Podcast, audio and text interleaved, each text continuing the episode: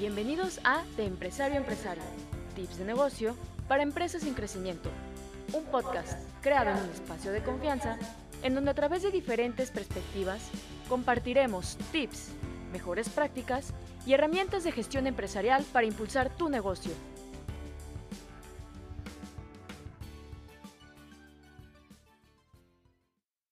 Para las empresas, lo difícil no es llegar al éxito, sino mantenerse.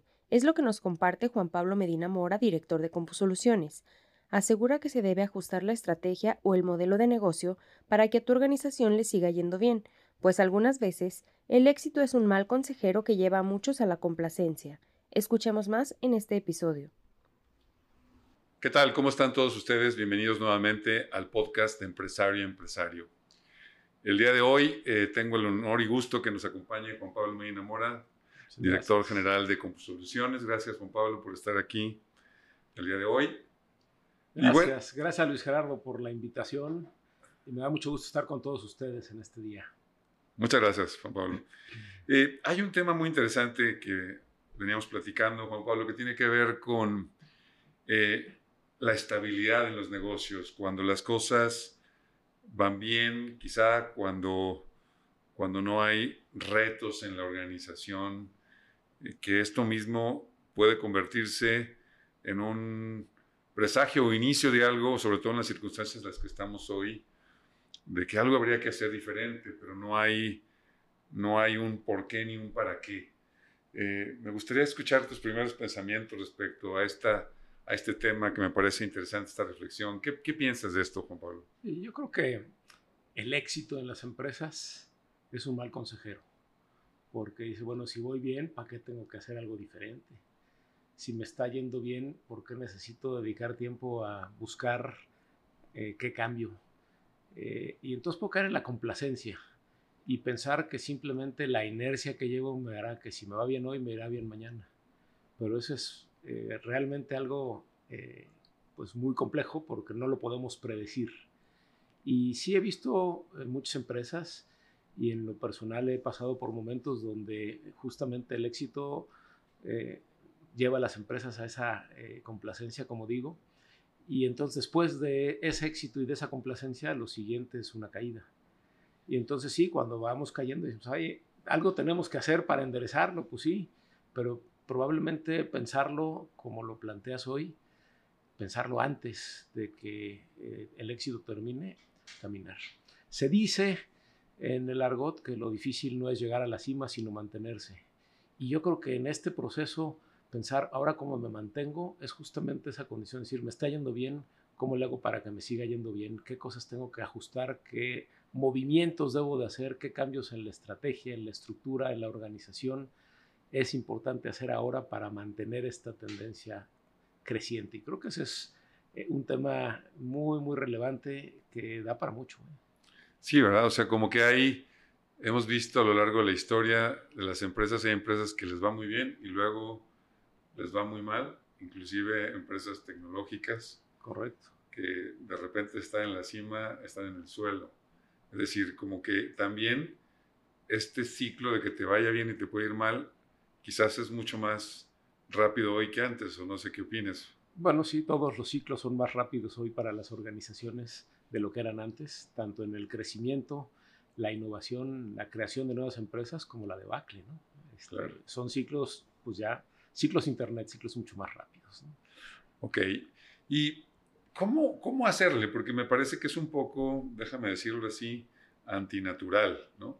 Es decir, que te preocupes si te está yendo bien o que te ocupes si te está yendo bien, movilizar a la organización en esa circunstancia, ¿cómo hacerlo? ¿No será un poco eh, luchar contra corriente, ¿no? Porque si todo va bien, la mayoría de la gente pensaría que no tenemos que hacer nada. Absolutamente. Pero fíjate que si vemos eh, los procesos de desarrollo de las empresas, las empresas comienzan con una innovación, un emprendimiento, comienzan con una buena idea, le pegan algo y comienzan a crecer y van en un proceso de, de creciente optimizando su modelo de negocio. Pero llega un momento en que las empresas llegan a la cima y si no hacen un ajuste, eh, se da una tendencia natural a comenzar una caída. Y ahí podemos ver un poco algunas señales de qué cosas existen en las empresas de que es un momento de hacer un cambio. Por ejemplo, la burocracia. Y yo les pregunto a todos los que nos escuchan, ¿qué tan burocrática es hoy mi organización? ¿Qué tanto trabajo nos cuesta tener una autorización? ¿Qué tanto trabajo nos cuesta hacer un ajuste? ¿Qué tanto trabajo nos cuesta discutir una nueva idea? Y cuando la empresa cae en la burocracia, quiere decir que los ejecutivos estamos en la complacencia y estamos ahora sí que viviendo de nuestro ego de que nos está yendo bien y si nos está yendo bien, pues ¿para qué cambiamos? Entonces, eh, todo este proceso de eh, mirar y estar muy atentos es muy relevante para encontrar cuáles son estos signos que en mi empresa me dicen algo tengo que cambiar. Se ha hablado de reingeniería eh, durante muchos años y el principio fundamental de la reingeniería es, si no está roto, rómpelo. Es decir, no esperes a que se rompa para enderezarlo, sino rómpelo ahora para generar una nueva versión. Y eso se da en el ámbito de las organizaciones, se da también en el ámbito de los equipos de trabajo y también en el ámbito personal. Entonces yo creo que hay que mirarlo eh, en un ambiente holístico en todo este proceso. Con esto que dices, Juan Pablo, me, lleva a pensar de finalmente las personas. Tú hablabas, observa la burocracia. Si hay mucha, quiere decir probablemente que como ejecutivos estamos siendo complacientes, las cosas son un poco más lentas. Eso implicaría que hay que trabajar con, conmigo mismo o con las personas para poder siquiera verlo. Correcto.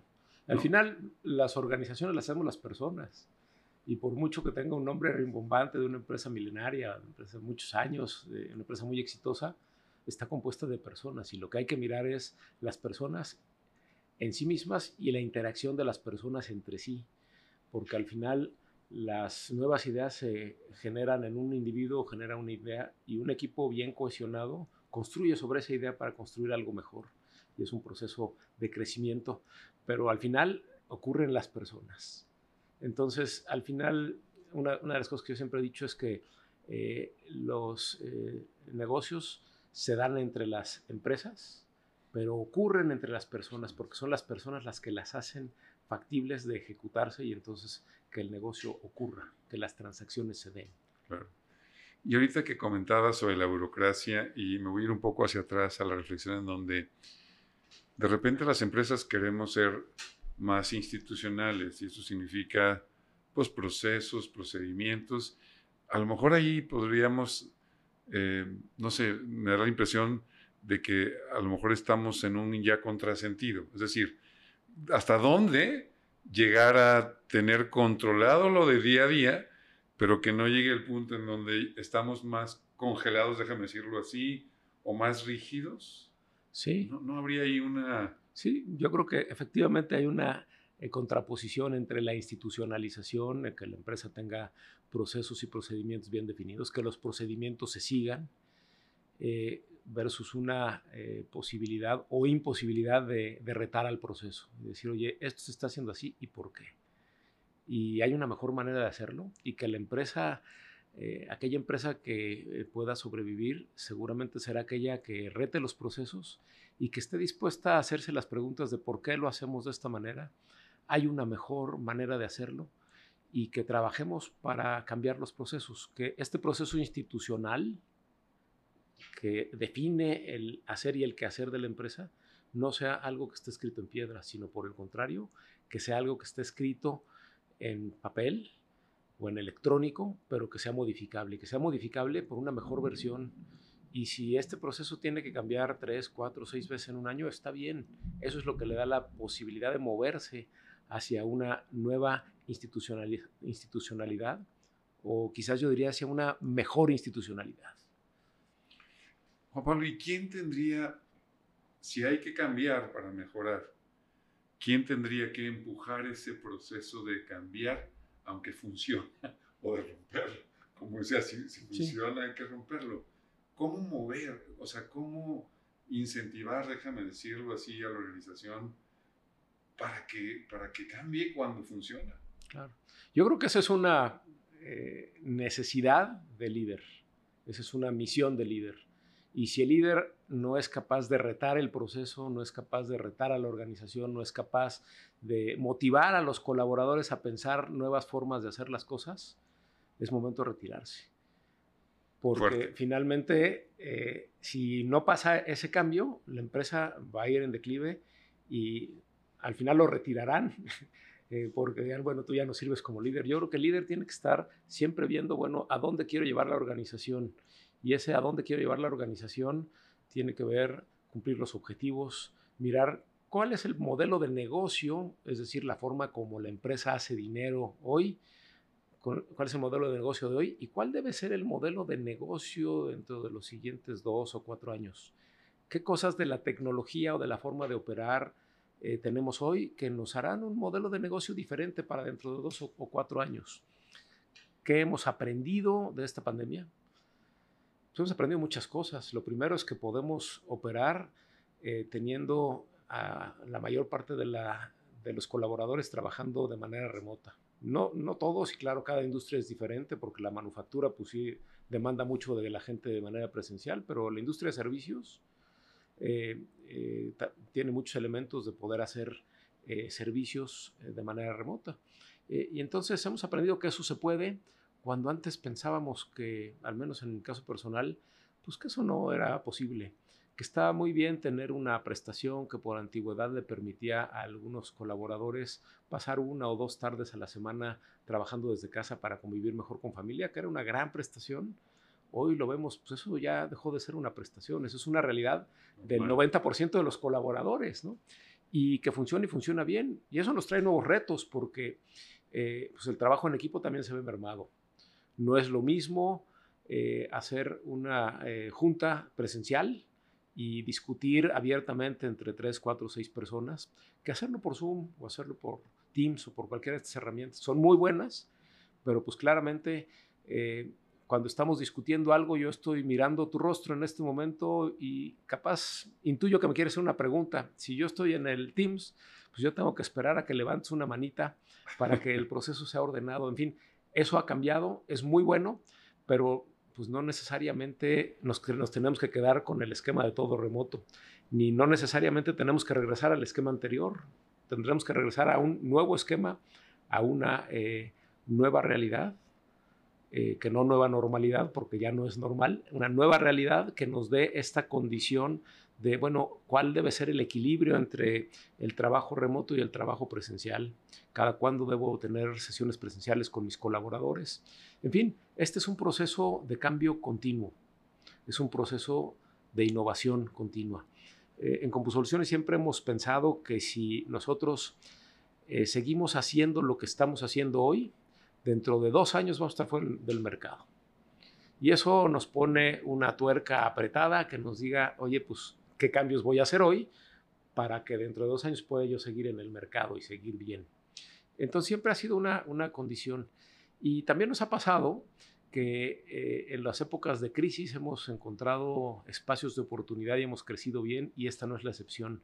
Pero también nos ha pasado que cuando la crisis termina, eh, tenemos una condición de, de, de recesión, de freno. Entonces ahora estamos justamente en el proceso de pensar, bueno, ¿qué cosas hicimos o dejamos de hacer en el pasado en los momentos de crecimiento que nos llevaron a que cuando la crisis terminó, nuestro crecimiento también se normalizó. ¿Qué cambios tenemos que hacer justo ahora para lograr que este proceso de crecimiento se mantenga? ¿no? Entonces es un, un reto muy interesante. Implicaría, déjame ponerlo así, hasta una cierta obsesión, porque pensar en empujar qué vamos a hacer mañana cuando hoy nos está yendo bien, este, implicaría, como comentaste, debe empezar del líder, el líder, poder establecer y empujar a que haya cambio, pero probablemente también requiera establecer algunos mecanismos en la organización para que todo el mundo lo haga, porque obviamente el líder pues no lo podría hacer solo, tendría que empujarlo, pero algo tendría que pasar con el equipo. ¿Cómo, déjame decir así, inquietar o cómo este, lograr que eso se dé no solamente a nivel del director general, déjame ponerlo así, sino a nivel de más gente, si no sería difícil hacerlo, ¿no? Cambiar una empresa grande. Claro, ninguna empresa este, tiene éxito, ninguna empresa fracasa por la simple acción del director general. El director general debe ser visto como un concentrador de información, como un eh, líder que eh, genere una visión y la comparta. Si el director general no es capaz de obtener información de mercado, decir, bueno, cuál es la tendencia y cómo esa tendencia puede afectar o cómo nuestra empresa puede aprovechar esa tendencia, generar la visión y compartirla, pues, insisto, es un líder que no le sirve a la organización. Entonces, eh, ninguna persona por sí misma puede hacerlo solo. Este es un tema de trabajo en equipo y entre más grande es la organización, más retador será el trabajo en equipo, pero habrá que eh, plantearlo y generarlo. Si el director general no le da espacio a su equipo de generar ideas, de discutirlas, de asimilarlas, pues está fracasando. Si el director general, por el contrario, observa oportunidades, genera una visión, la comparte con su equipo y trabaja en el proceso de enriquecerla, pues estarán generando una nueva versión de la empresa. Y esa nueva versión de la empresa debe ser necesariamente mejor que la versión que tenemos hoy. Y ese es el gran reto que tenemos en las organizaciones a fin de eh, tener una organización que perdure. Aquí, hace rato comentabas un poco del modelo de negocio, como cuando la empresa nace, pues está probando un modelo, funciona y empieza a crecer. ¿no? Eh, bajo esta necesidad de estar cambiando, pues me suena que habría que estar innovando cada vez. Es decir, como que sería un ciclo de innovación que no termina. Es decir, que, que, estás con uno y tienes que seguir con otro y tienes que seguir con otro. Sí. Yo, yo pensaría que más que un ciclo es un proceso. Es un proceso. Es un proceso de innovación que nos lleva a tener una condición de eh, estar constantemente innovando. Bueno, ¿y, ¿y, cómo le hacen las empresas entonces para innovar? Porque eh, finalmente, eh, el proceso de innovación debe ser visto por las empresas como algo natural. Y tenemos que entender que en la innovación tenemos dos grandes contenidos, dos grandes grupos. La innovación de hacer mejor. ¿Cómo mejoro lo que hoy estoy haciendo para que opere mejor, para que sea más eficiente en costos, para que me dé una mayor rentabilidad, para tener mejor margen, para tener un producto más eficiente. Y por el otro lado tenemos la innovación de hacer diferente, que es qué cosa distinta a lo que estoy haciendo hoy se puede hacer y dónde hay una oportunidad en el negocio. Y en ese sentido hay que trabajar en ambas. Eh, y lo que creo que podemos hacer es la innovación de hacer mejor eh, tiene que, eh, o está, es responsabilidad del líder de cada unidad de negocio. Y entonces, a ver, tú líder de unidad de negocio que produces este producto a este costo, con esta eh, rentabilidad, ¿qué cosas necesitas hacer o qué cosas puedes hacer en tu proceso para que esa producción salga un tiraje más largo en la producción, que salgan más productos por el mismo, la misma unidad de tiempo, que salgan más baratos, que salgan con mejor calidad, que salgan con mejor diseño, que salga con un mejor servicio. Entonces, es cómo hacer eh, mejor. El cómo hacer diferente eh, necesita una vocación de innovación diferente. Y el consejo sería tener personas que solamente trabajan de hacer cosas diferentes. Porque si le pedimos a las personas que están en el proceso cotidiano que hagan cosas diferentes, van a estar tan distraídas haciendo mejor lo que tienen que hacer mejor y tan distraídas haciendo su negocio que no van a dedicar tiempo a hacer las cosas diferentes. Entonces, el consejo aquí es crear un grupo de innovación separado que esté, como eh, lo dice Salim Ismail de eh, Singularity University, que este grupo de innovación lo pongas en la frontera de la empresa. ¿Qué quiere decir esto? Que esté tan eh, cerca de la empresa como para mirar lo que pasa adentro, pero no tan cerca como para que el remolino de la operación cotidiana se lo coma. Y por otro lado, desde la perspectiva de la frontera, que sea capaz de mirar las tendencias y lo que está pasando afuera y lo que otras empresas están haciendo para ver qué copio y traigo a, innovar adentro de la organización. Y en ese sentido es un gran reto, eh, implica costo, implica fracasos, implica también éxitos, pero el empresario que quiere hacer las cosas diferentes tiene que ser capaz de destinar un presupuesto de inversión, eh, a, incluso a fondo perdido, en el que, bueno, pues muchas de las ideas que surjan por ahí no van a tener éxito. Pero con que haya una o dos que sean exitosas, podremos hacer una unidad de negocio a partir de ellas que sea también muy exitosa y que perdure por varios años. Por lo tanto, la inversión eh, debe tener su retorno, sí, por supuesto, pero no podemos esperar un retorno de corto plazo, sino un retorno de largo plazo. Y para eso hay que trabajar en los procesos de innovación, de forma tal que eh, no por tener una idea en este grupo de innovación vamos a destinar una cantidad muy importante de dinero a la elaboración de la, de la idea, a la validación de la idea, porque pudiera ser un dinero ahora sí que, he perdido. Entonces hay que generar el proceso que nos dé la certeza de que hay una oportunidad de negocio y es revisar la idea, validarla en el mercado, validar cuál es el dolor de las empresas en el mercado, de los usuarios en el mercado eh, sobre esta idea y si existe un dolor, y bueno, si existe un dolor, ¿cuántos están dispuestos a pagar por él? Por ejemplo, esta mañana está lloviendo y, y bueno, este, si nosotros hubiésemos llegado este, caminando, pues tendríamos un dolor de que necesitamos un impermeable, ¿no? Entonces, bueno, ¿cuánto estaríamos dispuestos hoy en la mañana que está lloviendo a pagar por un impermeable o por un paraguas?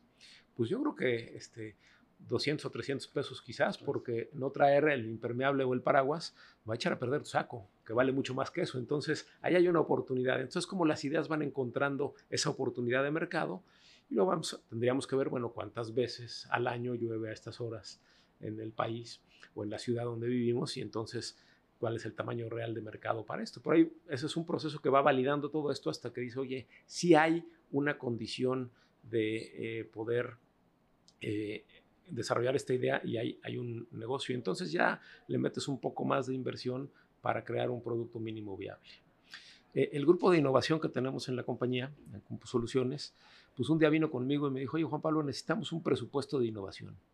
Digo, bueno, ya tenemos un presupuesto que implica pues, lo que cuesta su sueldo, las computadoras que tienen los equipos celulares, el entrenamiento. No, no, sí, pues estamos hablando de algo diferente. Digo, bueno, ¿y de qué están hablando? Necesitamos un presupuesto para validar cada una de las ideas que tenemos y pues antes de definir si eh, podemos hacer un, un, producto mínimo viable. Digo, híjole, este, ya estaba yo esperando que me salieran con un buen sablazo, ¿no? Los millones. Bueno, ¿y cuánto necesitan de ese presupuesto de, innovación? Dice, bueno, antes de eso, queremos que ese presupuesto nadie lo pueda objetar, que lo tengamos nosotros y que nosotros lo, eh, gastemos a, nuestro, eh, a nuestra entera discreción. Dije, híjole, se puso un poco más difícil. Digo, ¿y, ¿y cuánto quieren? Mil pesos. Déjanos gastar, por favor, mil pesos en lo que nosotros queramos y como nosotros queramos para validar cada una de las ideas digo, este, vale, está, está, está concedido, por supuesto que podemos gastar mil pesos, ¿quieres que te los dé de una vez? Este, no, no, este, hicimos ya un proceso institucional para ello, pero bueno, decían, es que de repente para poder hacer una compra de un dominio hay que entrar a un proceso muy largo para que se autorice la compra de un dominio que vale 300 pesos este, para, hacer que, para hacer una prueba y que ese proceso de autorización pues sí es muy institucional y está bien, pero este es un, dominio que no lo voy a meter necesariamente al negocio. Y si me espero ese proceso, es muy probable que para cuando el proceso camine el dominio no esté disponible. Entonces, ahí habla un poquito de cómo jugar con estas reglas institucionales, pero darle un espacio a quienes necesitan un proceso mucho más ágil. Entonces, digamos, para el proceso de negocio tradicional, el proceso de autorización está bien, pero para una cosa así no estaba bien. Oye, ¿me puedo gastar mil pesos y que seguramente no van a tener comprobante fiscal y sale, bueno, por mil pesos la compañía lo puede pagar sin problema y no será un... El resultado es que hemos podido acelerar el proceso de, de prueba de nuevas ideas para determinar con cuáles seguimos y con cuáles no. Y aquellas con las que podemos seguir, pues ya hacemos inversiones sobre productos mínimos viables e inclusive algunas, un par de ellas ya están este, en el mercado sobre la versión pues 1.3, 1.4 que ya se habla de un producto pues mucho más consolidado, ¿no? Entonces, un proceso muy interesante este de innovación. Pablo, ahorita nos platicaste varias cosas, algunas quisiera nada más profundizar tantito. Este, creo que nos mostraste esto que comentamos al principio, en donde una empresa institucional con procesos contra un proceso especial para innovar que no está plagado de esas, de esas cosas que tienen y que hacen el tema lento, ¿no? Correcto. Entonces, separar porque la empresa de alguna manera este, tiene que operar lo cotidiano para poder vivir, para poder pagar sueldos y demás, pero no puede dejar de experimentar. Entonces lo que ha hecho con Soluciones es de alguna manera separar eso para no mezclar, hacer la innovación continua de lo que operan día a día, la mejora, y hacer una innovación completamente nueva, valga la redundancia, pero algo que no el negocio no hace hoy. Correcto. ¿Cierto? Ahora, hablaste de probar ideas. ¿Y quién genera las ideas? ¿O cómo se generan las ideas? Sí, pues este, no, no, hay una bola de cristal que nos diga aquí está la nueva idea, no hay una cajita donde sacamos el papel con la nueva idea. Lo que hemos visto es que en este proceso de innovación que diseñamos como el primer entregable de este grupo de, de eh, Compusoluciones Ventures que hace este proceso de innovación, tienen un proceso de innovación que se llama eInnovo, que lleva al creador de la idea de la mano hasta que se valida si la idea tiene mercado y tiene posibilidades o no, porque también pasa que no. Y entonces lo que hicimos es un proceso donde eh, las ideas tienen que salir de los colaboradores. Eh, si, digamos, siempre podemos eh, generar este, la tormenta de ideas y nos vamos a juntar el viernes de 10 a 12 del día a ideas de cómo, cómo innovar. Y así lo hicimos muchos años y la verdad es que salieron muchas ideas que no servían para nada, no tenían ni pies ni cabeza. Pero si vamos a, preguntarle a los colaboradores de la organización, que tenemos pues, cerca de 500 colaboradores, a ver qué cosas, eh, qué ideas de negocio pueden tener, qué ideas este, se les ocurren, qué eh, dudas o qué problemas han visto con sus clientes, qué dolores han visto en, sus clientes que podrían ser resueltos si, si eh, planteamos hacer cosas de manera diferente. Y, entonces el proceso establece e incentiva al colaborador que tiene una nueva idea a decir, oye, yo tengo una idea de qué podemos hacer diferente. Pues sale, vente y hay un incentivo para el colaborador este, por aportar la idea y hay un incentivo para el colaborador si esa idea se adopta y va, avanzando en, los procesos de, en las etapas del proceso de Innovo y hay un incentivo para el colaborador, colaborador si, si la empresa decide invertir en desarrollar el, producto mínimo viable al respecto. Y entonces, pues, surgen ideas donde menos lo esperas. Y eso está perfecto y está padrísimo porque, pues, son los colaboradores quienes eh, dicen, oye, eh, pues me parece que aquí hay una oportunidad. Por ejemplo, uno de los colaboradores un día dijo, oye, nosotros pues vendemos eh, sistemas de gestión empresarial muy robustos, pero cuando llegamos al punto de venta siempre encontramos que el punto de venta tiene eh, complejidades muy importantes para los clientes y hay dolores. Bueno, ¿y cómo qué dolores hay? Pues mira, que en nuestro país es común que el Internet se caiga, es común que se vaya la luz y entonces pues yo no puedo pensar estar en una, eh, un comercio y que me digan, oye, pues espérate a que regrese el Internet para que te pueda yo cobrar, ¿no? Este, sin embargo, los puntos de venta tradicionales que hay no, no resuelven eso. Por otro lado, pues también hay eh, problemas con la condición fiscal en México. Sabemos que el tema de la factura, el tema de la firma electrónica, el tema del timbrado de facturas no es trivial y los puntos de venta que típicamente manejamos no, no resuelven bien eso, de forma tal que pues tenemos una eh, condición de entregar un producto que no resuelve la necesidad. ¿Por qué no hacemos un punto de venta que sea resiliente, que esté perfectamente eh, resuelto que la, caja registradora del comercio pueda cobrar durante los siguientes 60 minutos sin luz y sin internet. Y que cuando regrese la luz y el internet, todo se resuelva. Y bueno, ¿y qué hacemos para que en vez de 60 minutos sean 4 horas? O que sean 8 horas. Este, para tener esta condición, claro, estamos en una ciudad donde sí se va la luz, pero regresa. Pero si nos vamos a pueblos en la periferia, pues comienza a tener problemas de luz más, más amplios. Entonces, bueno, ¿cómo resolver eso? La tecnología existe, bueno, ¿cómo hacemos que el punto de venta pueda hacer uso de esa tecnología para esta condición? Y por otro lado, pues que esté diseñado con reglas fiscales mexicanas para que a la primera las cosas funcionen y funcionen de manera adecuada.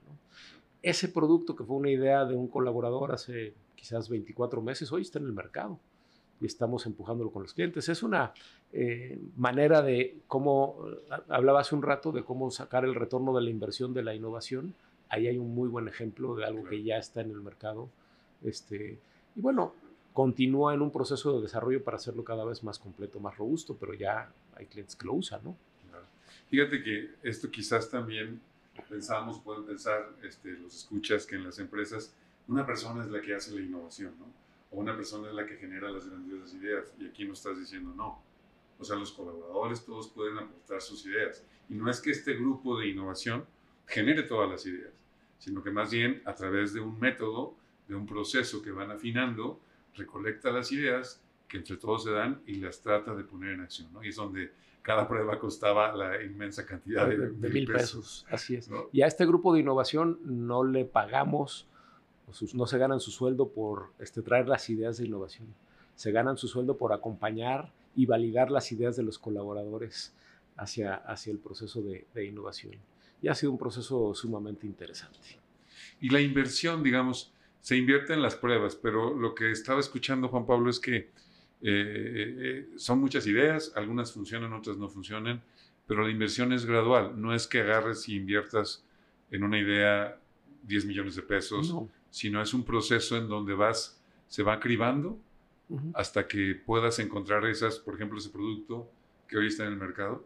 es correcto. De hecho, la definición de un producto mínimo viable es a lo que queremos llegar después de que una idea se validó que tiene una oportunidad de, mercado, que hay dolor en el mercado, que los clientes están dispuestos a pagar por ese dolor. Eh, con, esa, con esa condición, entonces entra un comité de inversión que dice, oye, pues sí validamos que está la posición y hay que hacer una inversión de un producto mínimo viable. Y hablamos de mínimo viable. Es un producto en el cual eh, la, eh, habrá una funcionalidad mínima para resolver una buena parte del dolor, este, no todo, y entonces poder seguir el proceso de validación. Y entonces vas haciendo una inversión poquito a poco, de forma tal que siempre tienes la posibilidad de decir, oye, este, el supuesto que tenía no es el correcto y hasta aquí dejo la inversión antes de haber metido millones de pesos, a lo mejor unas decenas de miles, sí, este, 10 mil, 15 mil, 50 mil, 100 mil, ¿vale? Si, si eso no continúa con el proceso de crecimiento, pues ahí lo paras. Y, bueno, así, así las cosas. Entonces, sí es un proceso eh, que es cuidadoso. Y bueno, algunos pueden decir, oye, es que yo no puedo gastar este 100 mil pesos en probar un producto. Bueno, no, pero ¿qué tal 10 mil? Oye, 10 mil es el sueldo de un colaborador en un periodo de un mes, un colaborador profesionista en un periodo de un mes. Oye, pues, ¿no estaría dispuesto a validar una idea por, esa condición? Bueno, pues dimensiona cuáles son las oportunidades y a cada quien dimensionar y validar las oportunidades de acuerdo a su realidad del, negocio. ¿no? Juan Pablo, el, tiempo es un poco duro siempre. Siempre. y está, se nos está terminando para esta edición. No sé si, si, si quisieras que o nos ayudaras a, a, concluir sobre estas ideas respecto a esto, este tema de, de la ausencia de retos, de cuando nos va bien y esto cómo puede eh, eh, eh, ser o debiera ser el, preámbulo de que la empresa innove y se mantenga, como tú dijiste, en un proceso continuo de innovación. No sé, que algo pudiéramos... Sí, yo le lanzaría la pregunta a la audiencia, decir, a ver, ¿te está yendo bien en tu negocio hoy? Si te está yendo bien en tu negocio hoy, es momento de pensar qué cambios tienes que hacer para adelante. No te esperes a que el negocio no vaya bien para que entonces pienses cuáles son los cambios que hay que hacer. Siempre hay que estar dos o tres pasos adelante, una optimización en el proceso antes de que el mercado eh, lo exija. Decía Jorge Gutiérrez Villarreal, profesor de Mercadotecnia del IPADE, a quien cito con frecuencia, que en paz descanse, y Jorge decía, en el mundo hay tres grupos de empresas. El primer grupo son las empresas que encuentran una oportunidad de negocio ante una dolencia en el mercado y desarrollan algo para atender el, mercado. El segundo grupo eh, es el grupo que se da cuenta que hay una nueva oportunidad de mercado que otras empresas se han movido y que se mueven rápidamente para aprovecharla. Y el tercer grupo es aquel grupo de las empresas a las que el mercado las abandona. Y también decía que es responsabilidad del director general escoger en qué grupo quiere tener a su empresa. Lo quiero tener en el primer grupo que está generando nuevas ideas, lo quiero tener en el segundo grupo que se da cuenta que las hay y se mueve, o lo quiero tener en el grupo en que las empresas pero en el que el mercado abandona a las empresas. Y en ese sentido hay que trabajar fuertemente todos los días. Insisto, esa es responsabilidad del director general y no nos esperemos a que las cosas comiencen a ir mal para pensar qué ajustes debemos hacer. Preguntémonos, ¿vamos bien? ¿Qué ajustes tengo que hacer hoy? Preguntémonos, ¿no vamos tan bien? Pues entonces con más velocidad, ¿qué ajustes tengo que hacer hoy? Porque el mercado no nos va a esperar. Y bueno, lo hemos visto tristemente con esta pandemia, que el cambio eh, obligado de modelo de negocio de, muchas este, empresas de, de, servicios las obligó a cerrar las puertas y a dejar a la gente sin trabajo, ¿no? Pero por otro lado vimos también empresas como por ejemplo un hotel en el centro de Guadalajara que pues al inicio de la pandemia hace un año eh, pues no tenía este, clientes. Sin embargo tenía la nómina pues de los cocineros, de los meseros, de las camareras, de los acomodadores de coches, y dijeron, bueno, ¿y qué tenemos en nuestros activos que podamos hacer? Pues saben qué, vamos a hacer tamales y vamos a enviarlos a domicilio. Entonces le pedimos a los meseros y a las eh, camareras y a los acomodacoches que hagan la entrega a domicilio y a las cocineras que nos hagan unos tamales muy sabrosos. Y entonces los vendemos por docena. Entonces, ¿cuántas docenas te mando? Y además hicieron algo muy bonito porque dijeron, hay una necesidad en los hospitales en los familiares de las personas que están hospitalizadas con COVID, que están haciendo guardia fuera del hospital y que tienen hambre. Entonces, por cada docena de tamales que tú eh, compres, yo voy a donar una cantidad de tamales a los familiares eh, de los pacientes. Entonces, tiene una condición social y de supervivencia. Y lograron con este modelo que es muy sencillo, que es aprovecho mis activos y bueno, no uso las habitaciones, pero sí uso la cocina y sí uso al personal que tengo para generar un nuevo negocio que le, permitió pagar los sueldos de todos sus colaboradores durante la pandemia. De modo tal que cuando las personas comenzaron a volver a querer ir, al, hotel, pues tenía el hotel, tenía el personal y podía operar de manera este, ágil. Entonces es un gran ejemplo de cómo eh, modificar en una manera temporal ante una eh, condición de mercado que se dio y que les pegó a todos, solo que unos pues simplemente bajaron la cortina y otros sí lograron tener una condición de mirar hacia adelante. Buenísimo. Muchísimas gracias, Juan Pablo, por estas reflexiones. Gracias a ustedes. Para nuestra audiencia, que seguramente será de mucha utilidad. Muy bien, pues muchas gracias a ustedes por su atención. Nos vemos en la próxima. Hasta la próxima. En este episodio escuchamos que la importancia de construir una nueva versión de una organización es vital para que ésta perdure y esto requiere un proceso de innovación continuo, tanto de mejorar lo que ya existe como de hacer cosas diferentes a las que hoy se hacen. Y a todos nuestros oyentes, los invitamos a seguirnos en nuestras redes sociales, arroba Tesselar, en Facebook, Twitter, LinkedIn y YouTube, así como nuestra página tesselar.mx, donde compartimos también contenido en nuestro blog y por supuesto a seguir muy de cerca este podcast. Nuestro siguiente episodio es dentro de 15 días. No se lo pierdan. Hasta pronto.